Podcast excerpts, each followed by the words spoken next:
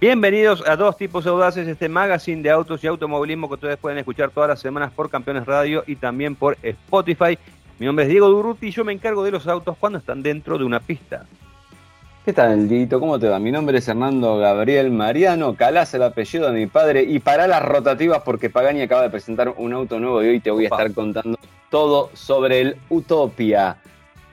El nuevo hiperdeportivo de Horacio Pagani, un argentino que triunfa allá en el mundo y especialmente en Módena. También te voy a estar hablando del Chevrolet Equinox EV, vehículo que debería venir a Argentina en el mediano plazo, y del Jeep Avenger, también una nueva camada de Jeeps eléctricos.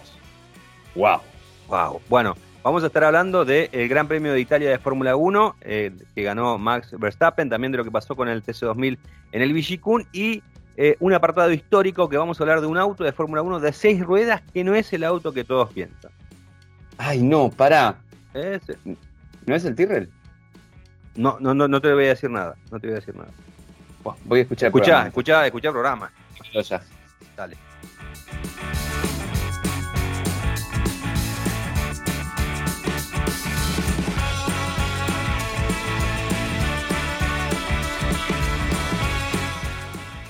Bueno, eh, Diego, yo quiero decir algo. Una vez que Richardo va bien, va cerca de su compañero y va bien, eh, lo, hacen abandonar.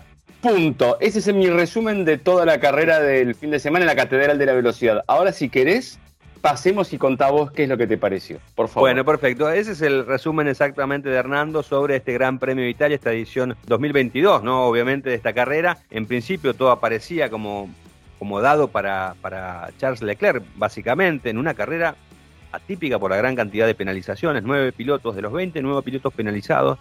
Eh, incluso hubo un poco de, se, tardó demasiado en hacer la grilla, primero habían dado una grilla que a, Verstappen lo daban como largando cuarto, después finalmente largó séptimo, eh, con varios pilotos largando atrás, eh, Checo Pérez mitad de pelotón, Sainz y Hamilton con autos en condiciones de ser protagonistas en, el fondo.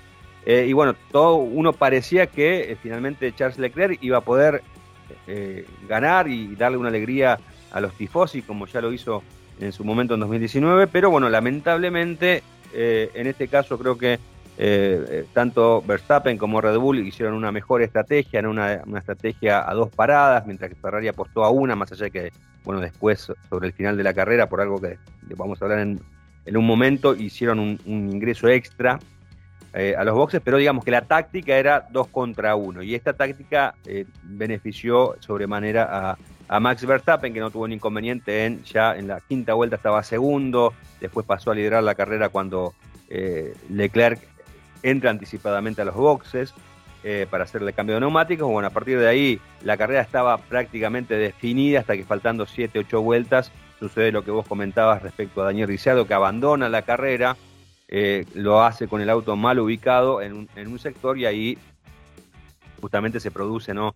muchísima expectativa porque uno suponía, bueno, sacan el auto, eh, los tres primeros con neumáticos blandos, que eran Verstappen, Leclerc y, George Russell.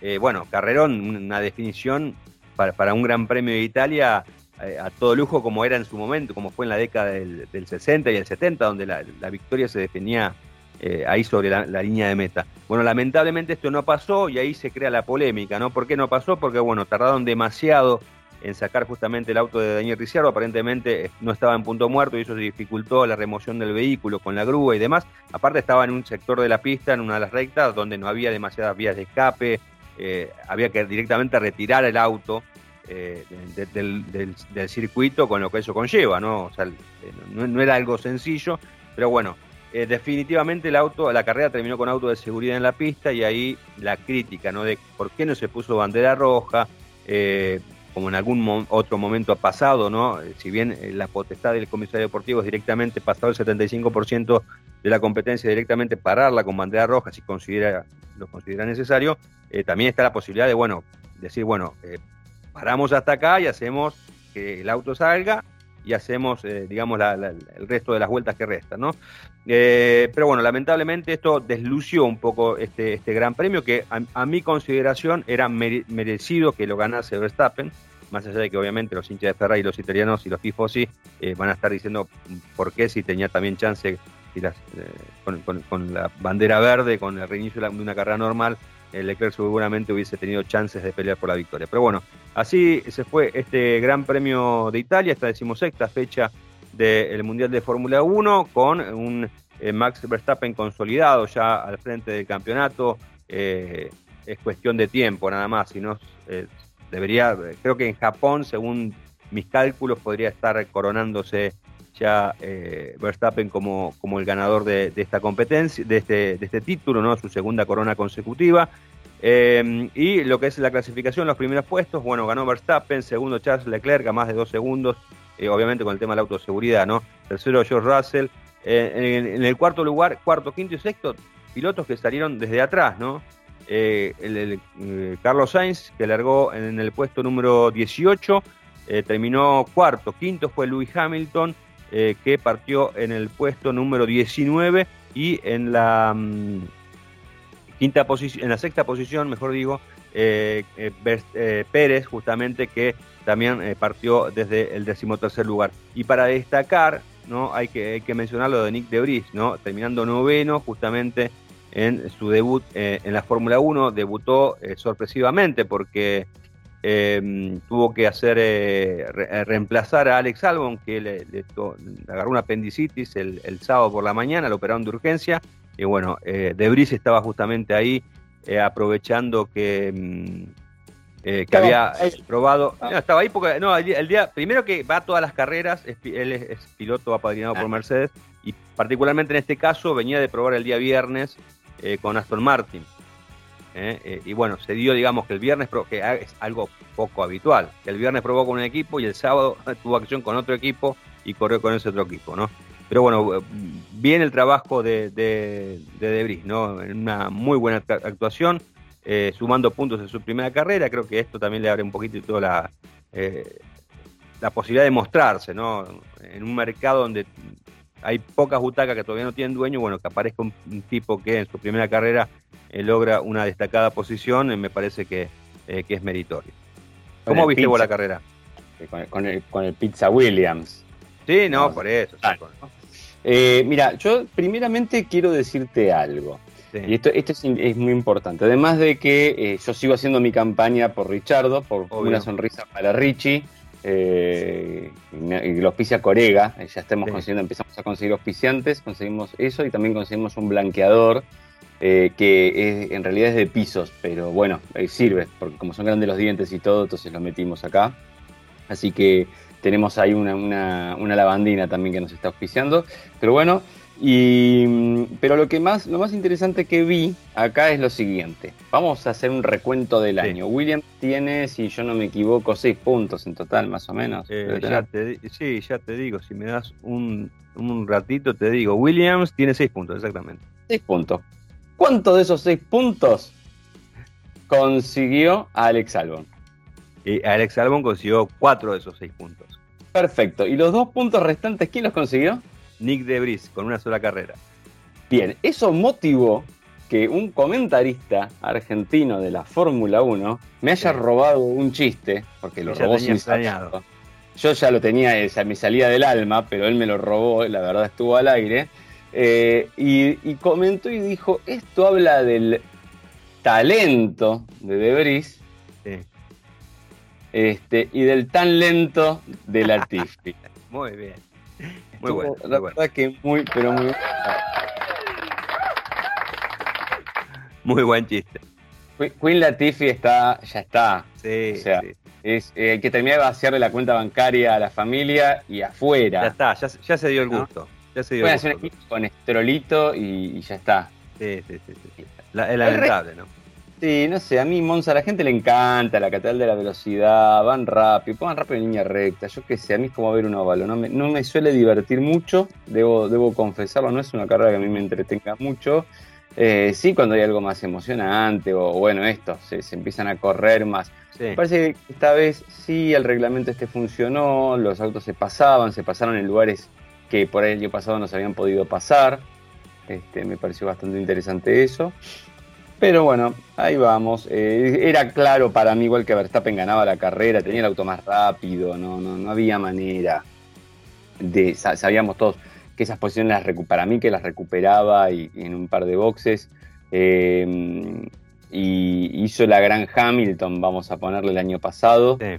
Eh, Sainz venía muy rápido al principio. Dije, mira qué bien, por fin recuperó el ritmo, pero no, siguió alejándose Sainz, como siempre. Estoy, estoy, estoy, triste porque los que yo apoyo, viste, silleta, algo por el estilo que eh, y bueno, ¿qué? Voy a empezar a hablar bien de tu sitio, ¿eh? bueno, no, y bueno, y bueno, si querés, doy las, principales posiciones de los campeonatos, ¿no? Por eh, Max Verstappen, 335 puntos. Segundo, Charles Leclerc, 219. Tercero, Checo Pérez, 210. Cuarto, Russell, 203. Y quinto, Carlos Sainz, 187. Hasta acá los que tienen matemáticamente chances de ser campeón. Ya se despidió Luis Hamilton, ¿no? Por ejemplo, de, la lucha. La lucha matemática, ¿no? La realidad indica otra cosa. Las matemáticas les dan opciones, obviamente, a, más pilotos. Y en constructores, bueno, también la, una supremacía aplastante de, Red Bull, 545 puntos contra 406 de Ferrari y 371 de Mercedes. O sea, es que eh, durante el Gran Premio, eh, en, la víspera del Gran Premio, eh, teniendo en cuenta que es Italia y demás, comenzó a hablar sobre la continuidad de tu amigo Matías Binotto, al, cual tengo entendido que hubo carteles reprobando su gestión ahí en las tribunas. Y John Elkman, que es el, CEO de, Ferrari, lo bancó, ¿no? Y en parte, en parte es verdad lo que dice. obviamente admitió que, que Ferrari está cometiendo errores, errores que son compartidos entre la gestión deportiva, también entre los pilotos y la parte mecánica, pero le daba cierto crédito a, a, Binotto diciendo, él fue el que nos, sacó del mal momento, y es verdad. Pero lo metió en el mal momento también antes. Sí, él fue el que perreó los motores. O sea, fue bajo la del ala de él. No, no, déjense joder. A Ferrari no se le fue, no se le escapó la tortuga, se le escapó el cabalino directamente. Se le escapó el cabalino. Pero, pero bueno, al margen del tema de los motores, eh, hay que, hay que. Eh, obviamente Ferrari es Ferrari, ¿no? Yo creo que a principio de año todos lo, alababan a Binotto. ¿no? Ganó dos de tres carreras, bueno, era. Ferrari lo gana caminando al campeonato. Pero bueno, así es el automovilismo también, ¿no? Me parece. y se puso a caminar. Sí, claro, e, ese fue el tema. Ese fue el tema. Pero bueno, eh, ha ah, pasado. Algo importante que sí, eh, no sé si vos lo habrás notado, que sucedió en el gran. Eh, este fin de semana hubo un torneo de Grand Slam muy importante. Em, que, que, trajo, bueno, eh, trajo varias variantes que no se esperaban, cayeron varios grandes. Eh, fue muy interesante realmente como en Monza eh, se hizo presente un Sebastián Vettel, jugador de tenis, ¿no? Con Tevigo, Vinci. Sí, sí, sí, Muy Fritz, muy Fritz. Está, ya está en su papel Fritz Vettel, ¿no? Sí, se va a poner una, una, le faltaba nada más después de esa foto muy que creo que fue el día viernes eh, con la vinchita, todos los bigotes, le faltaba solamente una, un vaso de cerveza y comiendo una salchicha con chucruti y ya está. Sí, Bien típico. yo todavía no estoy seguro. Si es que él lo mira a Hamilton y dice, este cae vestido así, yo hago lo que se me canta los notos. O si, por ejemplo, con su mujer en casa tienen una apuesta diciendo, che, es mi último año, ¿qué hacemos? No, tengo manera de correr, ¿no? Anda y boludea. sí, sí, sí. A ver qué dicen, a ver, anda, andate, cambiate, dale, anda, anda con la chapa larga, después anda con esto, ahora andate con el bigote y, el, y la vinchita. A ver qué pasa, no sé, la verdad, este, hay que felicitarlo. Bueno, para terminar este capítulo de la Fórmula 1, porque después vamos a hablar de, una novedad importante, eh, recordamos las últimas carreras, 2 de octubre Singapur, 9 de octubre Japón, 23 de octubre Estados Unidos, 30 de octubre México, 13 de noviembre Sao Paulo y el final 20 de noviembre en Abu Dhabi.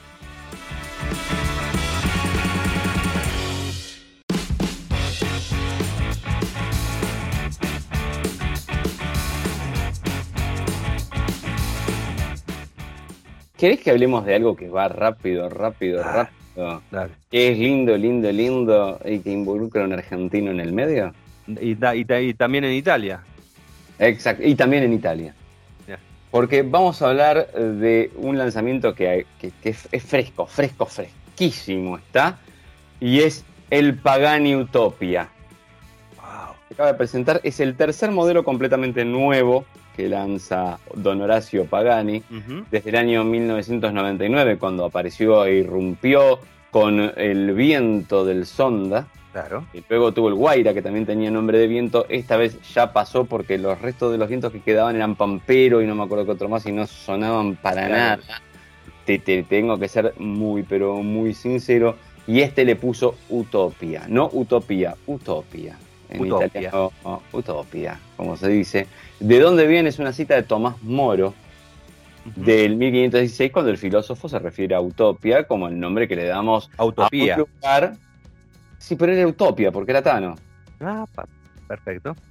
Eh, Turuti, Utopia. Binotto, Binotto, Ferrari, Flette. Utopia. Utopia. No, sin doble, Utopia. Pero el acento va, Utopia, para allá va. Utopia, para allá el acento. Eh, se refería a Utopia como el nombre que le damos a un lugar que no existe, pero que es ideal, perfecto y que soñamos o anhelamos alcanzar. Ah, es decir, como una utopía. Eh, muy bien, Diego. ¿Cómo, trazaste la relación idiomática? Me gusta. Sos políglota. Ya eh, creo que eh, entendés el cordobés, el italiano y el español. Vamos Exactamente. Sí. Em, Pagani obviamente lo que dice es que sí existe. Y es su auto, porque él es un creador y un diseñador y él, él lo forja, él lo ha hecho. Mira vos. Eh, interesante la presentación, eh, se hizo en el Teatro Lírico de Milán, había 170 invitados.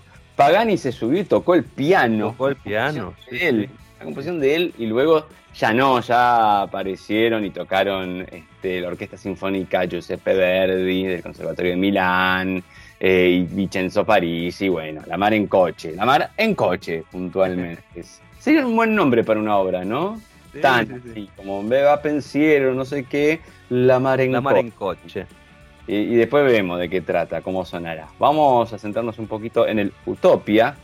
Em, el auto en sí es un greatest hits de Pagani. Me da la impresión de que es como un grandes éxitos. Tiene algo del Sonda, tiene algo del Guaira combinados y a la vez eh, tiene algún que otro elemento propio. Yo lo miro y algunas cosas están buenas y otras, ay Diego, ¿qué querés que te diga? Está cachi por momentos, ¿Por qué? un poco recargado lo veo, no sé.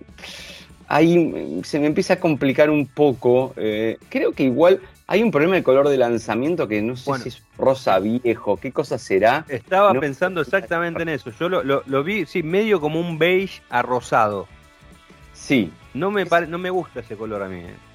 Sí, pero además, no sé, hay algo. El auto, mira que tenía su sensualidad, porque recupera un montón de elementos de los 60, de los 70, que para mí es la mejor época de diseño de autos y especialmente deportivos.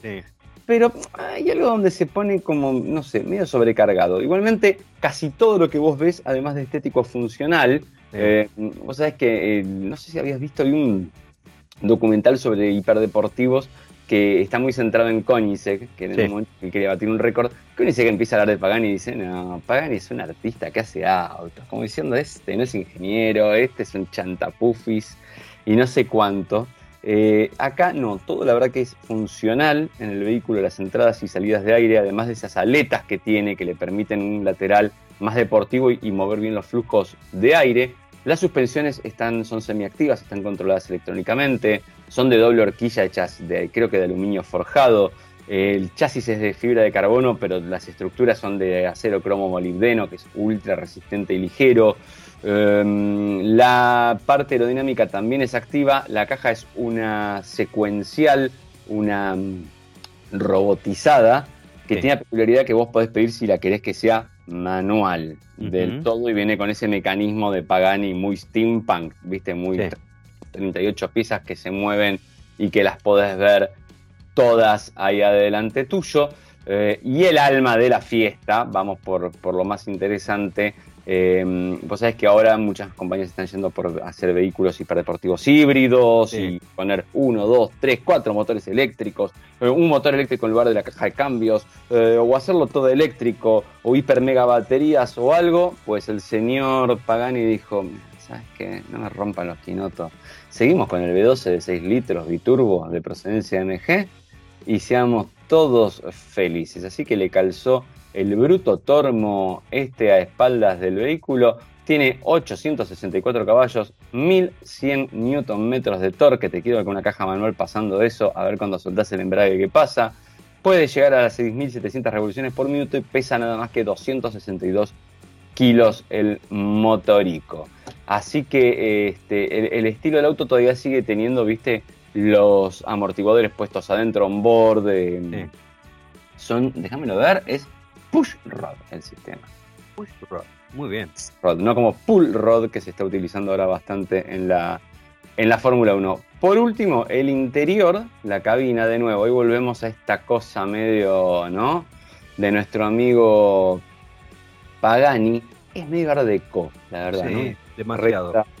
bastante tradicionales, con iluminación celeste. Eh, es raro, yo no sé, me hace acordar un concepto de los años 2000. Más que nada, y en parte eso tiene que ver que no hay pantallas, solamente hay un display en el tablero. En vez de irse a lo loco a poner pantallita, pantallota, todo, pagan y dijo, no jorobemos muchachos, vamos a manejar, ponemos acá el volante, ¿no? Le ponemos ahí el velocímetro y vamos a divertirnos. Así que ese es el nuevo Pagani Utopia. Utopia. Que como, Utopia, que como bien dijiste vos, Diego, eh, es como una utopía.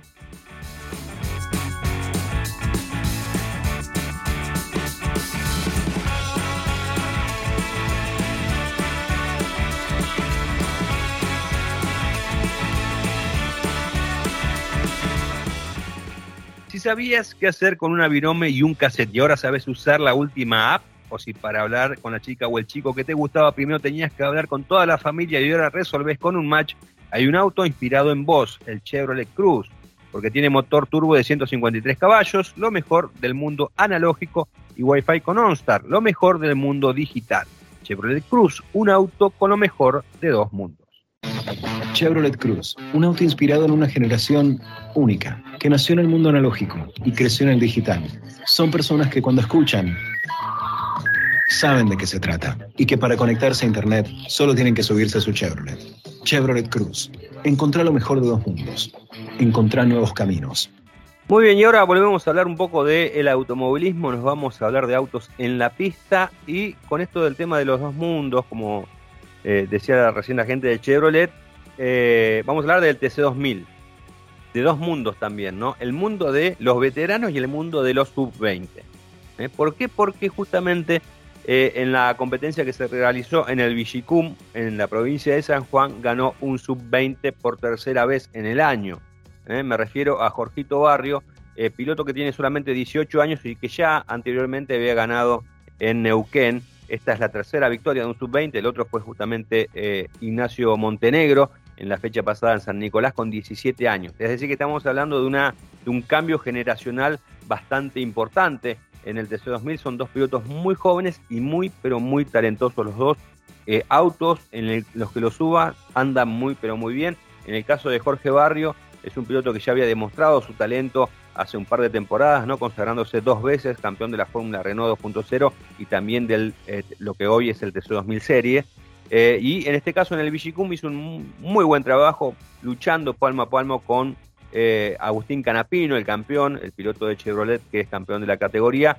venía liderando la carrera, lamentablemente pisó una mancha de aceite, se, fue de largo en, una, en la contrarrecta y eso le posibilitó justamente a Jorge Barrio eh, superarlo y adueñarse del primer puesto. A partir de ahí, eh, Canapino intentó acercarse, no pudo demasiado y bueno, finalmente le ganó por más de un segundo y medio al piloto arrecifeño. En el tercer lugar de eh, esta competencia, otro veterano como Leo Pernía, ¿no? a más de dos segundos quedó. en lo que hace al campeonato, justamente el Tanito mantiene la, mm, la, punta del torneo con 228 puntos contra 203 de Canapino. Y es interesante y es para destacar lo de Leo Pernilla porque corrió con el auto más pesado de la categoría, con 60 kilos de, lastre. A partir de este año, el TC2000 tiene un particular sistema de penalización. Penaliza a los ocho primeros del campeonato con 60, con una escala que empieza a partir de los 60 kilos. Es decir, que el, torneo, el líder del torneo siempre eh, tiene ese lastre eh, de 60 kilos, ¿no? Y obviamente eso va cambiando cuando se, se varían las posiciones del campeonato. Bueno, la próxima carrera del eh, TC2000 eh, va a ser un clásico, los 200 kilómetros de Buenos Aires. competencia con pilotos invitados que se va a realizar el 2 de octubre en el circuito número 9 del Autódromo Porteño. Muy interesante, Diego, y ahí que vos estás hablando de un mundo y del otro, mira, Sí. yo también voy a hacer un mundo y del otro, porque vamos a pasar del TC 2000 al, eh, al mundo de las baterías. Y El mundo de las baterías. sí. al mundo de las baterías. ¿Por qué? Porque eh, Chevrolet acaba de presentar el nuevo eh, Equinox EV o eléctrico, Electric Vehicle, quiere decir EV. eh, y es interesante porque, podemos decir, Hernando, este no, no, ya no lo conocíamos, este. Hernando, esto ya, eh, ¿no lo conocíamos este? Eh, Diego, me, me gusta que bien que me imitas. Eh, sí lo conocíamos, pero todavía faltaban detalles. Lo Ujú. había mostrado la marca en el, en el CES, ya Sí. 2022, eh, pero ahora ya dio a conocer los detalles finales para el mercado del vehículo.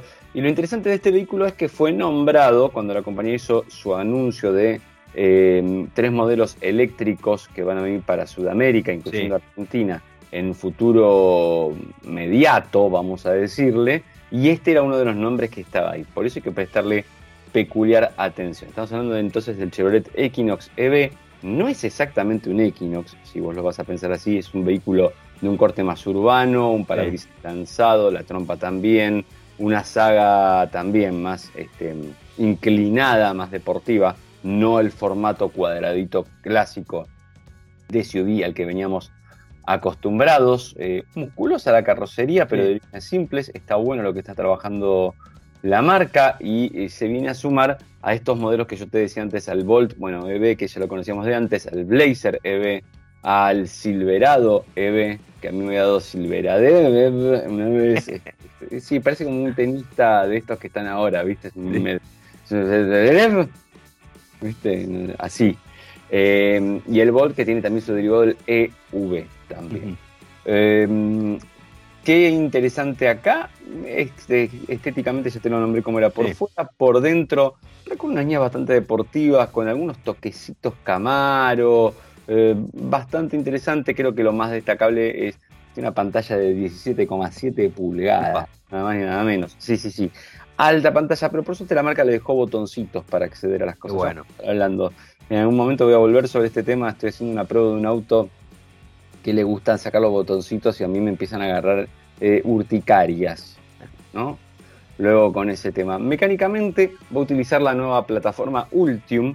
Esta forma Ultium tiene que ver un poco más con las baterías quizás y los motores que con exactamente la plataforma física del vehículo. Claro. Eh, porque son, es un sistema de baterías que se puede disponer de distintas maneras, entonces vos podés tener distintos anchos, distintos largos y con eso también distintas capacidades para alimentar a los motores. En este caso hay dos opciones, una que tiene un solo motor con tracción delantera, 212 caballos y 328 Nm de torque, y la otra da 294 caballos y 469 Nm de torque con tracción integral. De la batería puntualmente, que era lo que hablábamos, no Sí. tengo las capacidades, no fueron informadas, pero sabemos que la autonomía estaría entre los 402 y los 482 kilómetros, dependiendo de la batería que quieras utilizar. Así que ya te contamos más o menos de qué se trata el Chevrolet.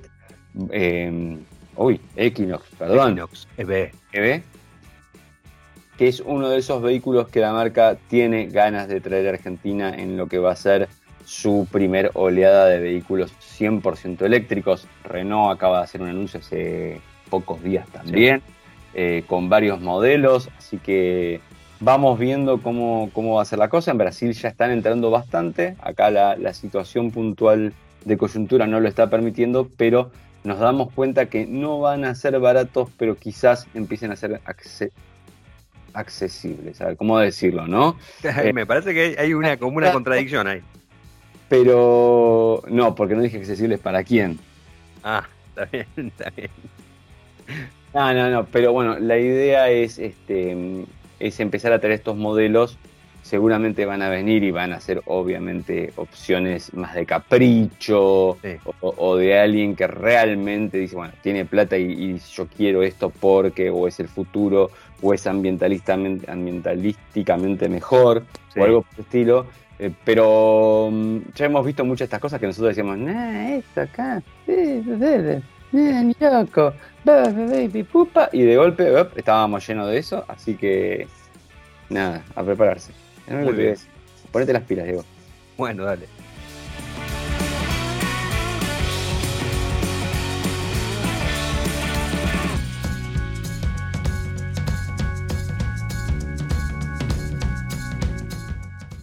¿Sabías que el nuevo Volkswagen Taos es el primer SUV fabricado en el país? Se fabrica en Argentina para todas las familias de Latinoamérica y ya puede ser tuyo. motor turbo 250 TSI tiene la potencia que necesitas para cuando viajas en familia con mucho equipaje. Llegó Taos, tu próximo SUV Eh, Hernando, ¿sabes que te decía de una novedad importante que ocurrió en, la víspera del Gran Premio de Italia?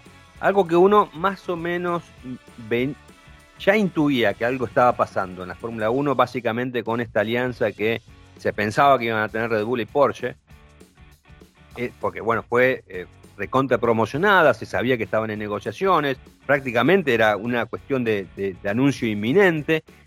Igual sorprendió un poco cuando Audi, eh, justamente en la previa del Gran Premio de Bélgica, los primerió a los primos de Porsche y anunció que iba a desembarcar en la Fórmula 1 en 2026, eh, aliándose con Sauber. Y bueno, ahí uno dijo, bueno, pero ¿cómo puede ser? Si Audi, que era la que menos, menos que aparentaba que menos posibilidad tenía de, tener algo cerrado con la Fórmula 1, hace este anuncio que está pasando con Porsche. ¿Por qué lo está dilatando tanto? Bueno, y después, está dilatando tanto Porsche, Diego? Bueno, ahí, y ahí está el tema. Ahí está el tema. Eh, no hubo punto de acuerdo entre Red Bull y Porsche. ¿Por qué? Porque Porsche quería prioridad en las decisiones. ¿Eh? quería tomar decisiones, tanto en el equipo de, competencia como en el departamento de motores. Y eso fue algo que no estuvo dispuesto a resignar Red Bull. ¿no? Eh, ahí creo que, que, tal vez Porsche, que, obviamente eh, lo comunicó esto oficialmente, dijo justamente que no llegaron a un acuerdo por este tema de, cómo era la gestión del equipo, dijo que bueno, iba a seguir explorando opciones para tratar de llegar a la Fórmula 1. por lo que tengo entendido, esas opciones no son solamente comprar algún equipo, sino incluso eh, hacer una, estructura totalmente nueva.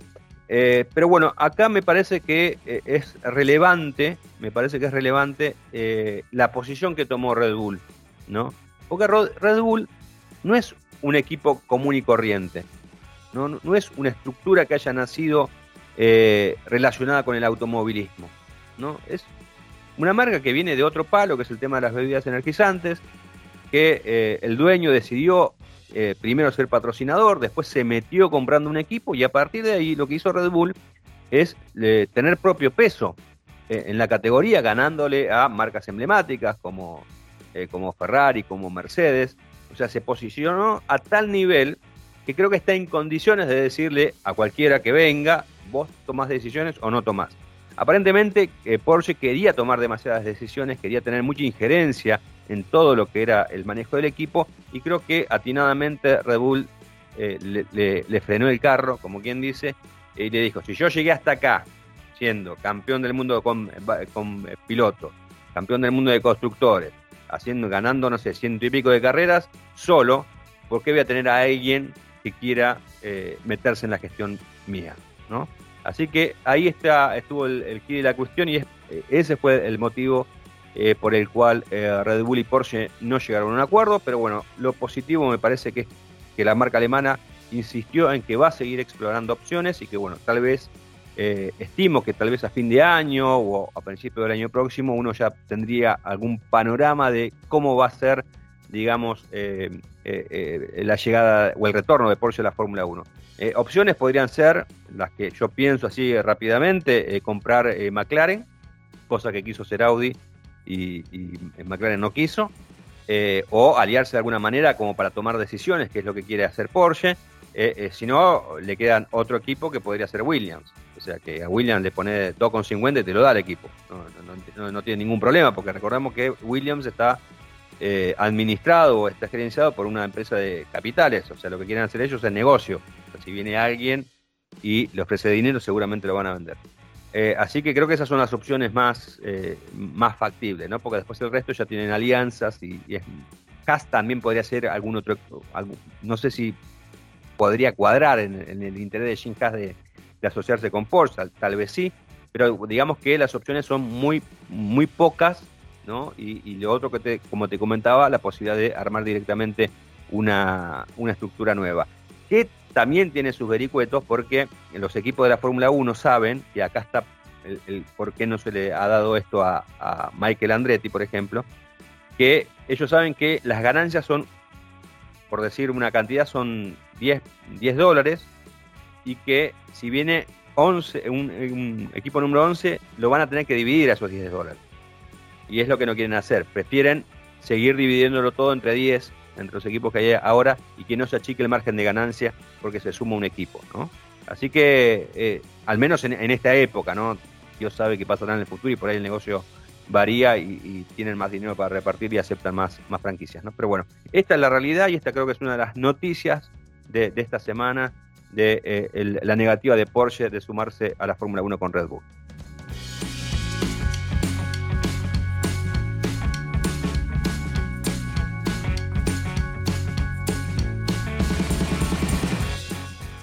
¿Querés que te cuente algo tremendo también? ¿Qué pasó con el pibe de Gasly? No entiendo, ¿no había un anuncio oficial que no iba a correr? Sí, pero el que no corrió fue Albon.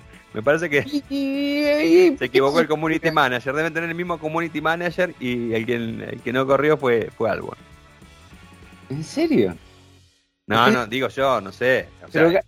Había salido, es verdad, había salido un, un, un tweet de Alfa Tauri el día viernes diciendo que, que, no iba a correr porque estaba estaba mal de salud. Digo, por, por eso, por ahí se equivocó el, porque eso fue el día viernes a la tarde y el sábado por la mañana se conoció lo de Albon. Raro. Es rarísimo. Es muy raro. salvo que eh, Albon haya corrido en el Alfa Tauri en lugar de Gasly y que Gasly haya sido el que estaba enfermo. Tan tan, tan tan. Ah. Conspira Ruti.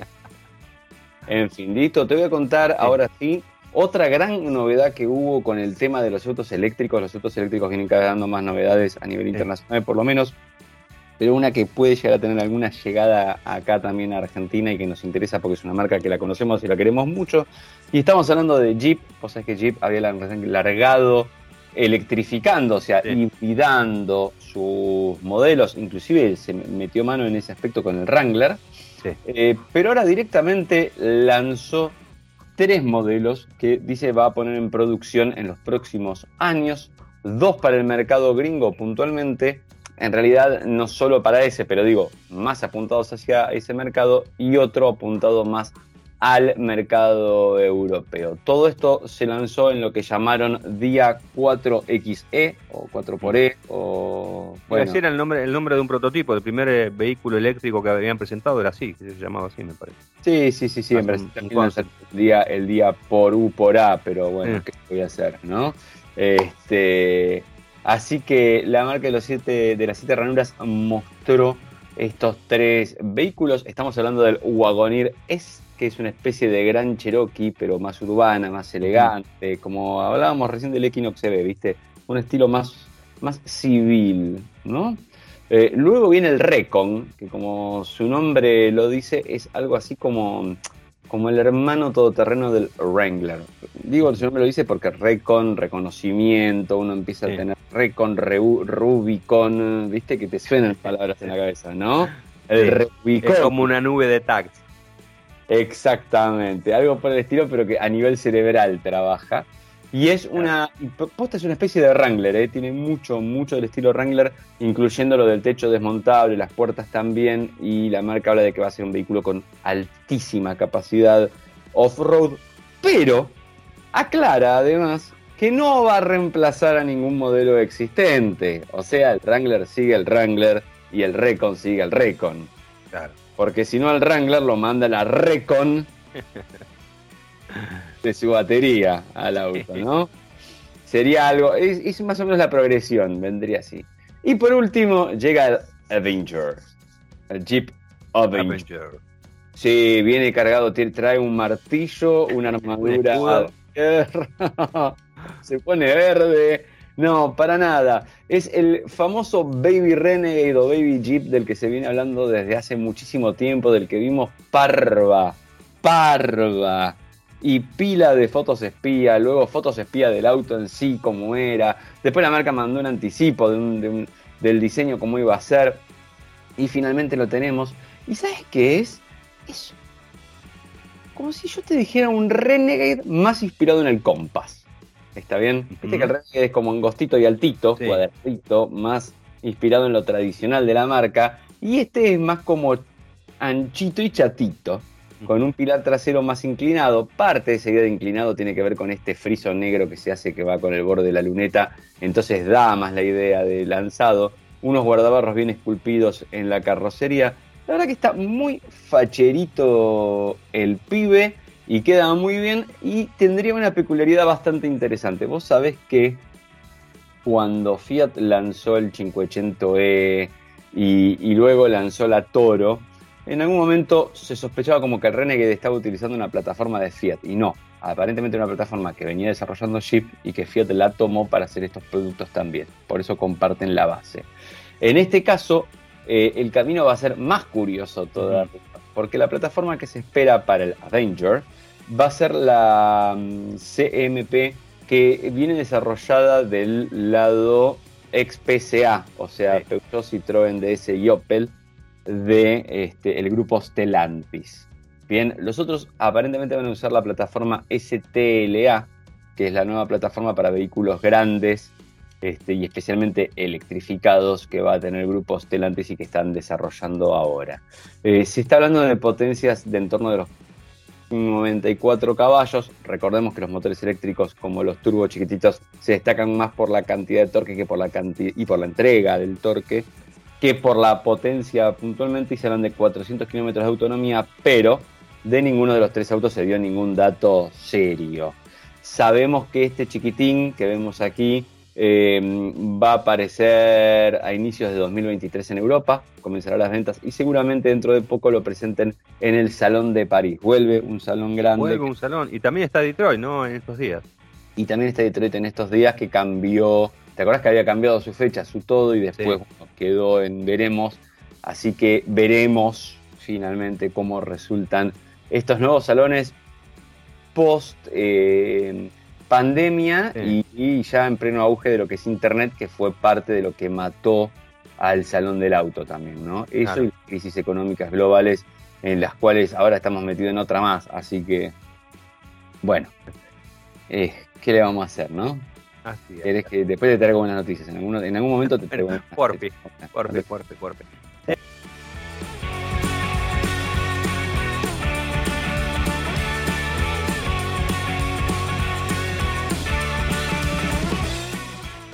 ¿Querés eh, que te cuente algo de historia de la Fórmula 1? Pará, pará, pará. ¿Cómo adivinaste? Yo justo estaba pensando, digo, hoy tengo ganas de que Diego me cuente algo de la historia de la Fórmula 1. Así que vamos a Historia de la Fórmula 1 con el tío Diegui. Bueno, muy bien. Bueno, eh, si yo te digo. bueno, chicos, si yo les digo un auto de Fórmula 1 de 6 ruedas, ¿qué me dicen? ¡Tyrrell!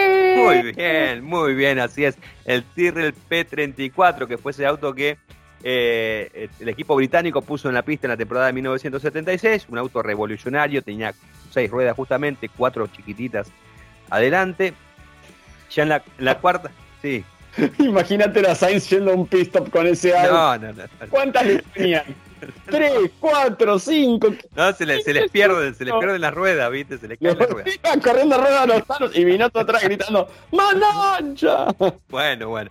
Bueno, te digo que, mira, vamos, y esto tiene que ver algo con Ferrari, pero bueno, déjame, déjame que te haga la introducción.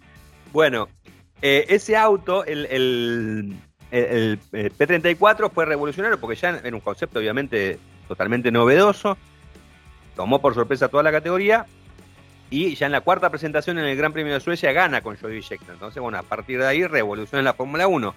La, la, fórmula del éxito auto con seis ruedas, dijeron, ¿no? Entonces empezaron varios equipos, empezaron a, desarrollar, obviamente, en realidad no tantos, tres, tres equipos, básicamente. Eh, era un montón eran. Era un montón. los que no tenían nada que hacer, ¿viste? No tenían... Bueno, uno ya, creo que en algún momento hemos hablado del March, el March 240, eh, eh, en el cual el cero era porque no, tenían presupuesto. Ah, Eran dos ruedas adelante, cuatro atrás, y el cero era porque tenían cero presupuesto. Eh, bueno, que, no corrió, terminó siendo un, auto de Scalectric. eh, muy vendido porque vendieron los derechos para, hacer un auto de Electric. Otro equipo fue el BRM, esto contemporáneo al Tyrrell, y después, bueno, ya en la década del 80, en 1982, también hizo un intento Williams, que en algún momento vamos a hablar de ese auto. Y otro equipo que sí eh, eh, le pareció interesante, justamente un equipo de los de punta, que les pareció interesante intentar el tema de un auto con seis ruedas, fue Ferrari. Ferrari. En 1976 empezó a, desarrollar eh, una Ferrari justamente con este concepto de las tres ruedas. ¿no? Eh, para eso tomó la base de la Ferrari, de la Ferrari 312T, que era la que, estaban utilizando justamente, T2, perdón, que era la que estaba utilizando eh, en ese momento la categoría. Bueno, lo que se le hizo fue ponerle dos ruedas a este vehículo y así nació la Ferrari 312 T6 obviamente el 6 por las 6 ruedas. Eh, lo interesante de este, de este concepto eh, era la disposición justamente de las ruedas extras, ¿no? porque mientras eh, Tyrrell había optado por ponerlas en la parte delantera, las cuatro ruedas, parte delantera, eh, March y BRM, cuatro ruedas en tándem en el sector trasero, lo que decidió hacer Ferrari fue algo revolucionario e y no, no, no, no fue novedoso, pero sí que impactó en ese momento eran ruedas duales. La parte trasera, eh, ruedas duales. Que ya era un diseño que se había utilizado en la década del 30, lo había utilizado Auto Unión eh, en las carreras de trepada. Para tener mayor agarre, justamente le ponía ruedas duales a, sus vehículos. ¿no? ¿Cómo, eh, ¿Cómo? Como el camioncito. Como el camioncito. Se anticipaba que iba a venir a correr un tal Charles Leclerc. sí. Charles Leclerc.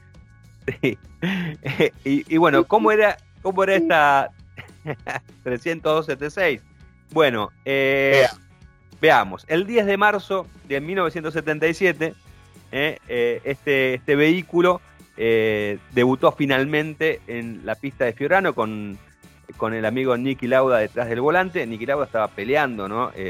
por el campeonato y pusieron en pista este vehículo eh, que bueno, después más tarde también incluso lo probó obviamente Carlos Alberto Reutemann.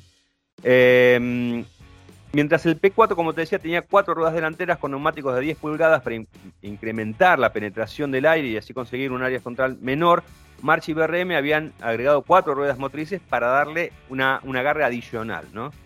Eh, Ferrari lo que hizo fue justamente, como te decía, estas ruedas duales ¿no? en este vehículo la Ferrari 312 eh, T6 eh, debutó y tuvo su prueba, digamos, más, más importante, más comparativa, eh, en el circuito de Nardo Oval, ubicado en la localidad de Leche. ahí estuvo probando justamente Lauda y, y se dieron cuenta que el auto era rápido, no lo suficientemente rápido a una 312 T2, pero sí veloz, porque había llegado a cronometrar, a, marcar, mejor dicho, de velocidad final 300 km por hora contra los 312 de la 312 T2. Posteriormente fue Carlos Reutemann justamente el que lo probó y Reutemann no estaba tan convencido de, que ese concepto eh, eh, fuese exitoso porque eh, decía que el auto acusaba un exceso de rigidez del eje trasero, ¿no? De hecho, el primer día de, su contacto con este auto terminó de manera abrupta por un despiste seguido de un principio de incendio. Días después, y acá hay una, una, anécdota que siempre ha dicho Lole Reu, la comentaba Lole, eh, que se había acercado a Enzo Ferrari, y Enzo Ferrari estaba probando, estaba, estaba mirando esas pruebas, y cuando se acerca a, a, Reutemann le dice errores del piloto, ¿no? Error del piloto, le dice. A lo que Reutemann le dice, no, error de la máquina. obviamente Ferrari le dijo no, error del piloto. Y Reutemann no se la quiso seguir. Sí, no se la quiso seguir y, se fue, ¿no?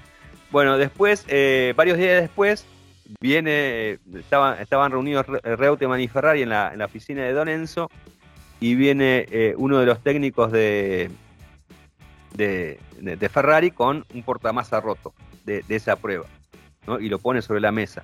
Y Reutemann se la mandó, se la mandó a guardar a, Enzo Ferrari y le dijo errores de la máquina, error del auto.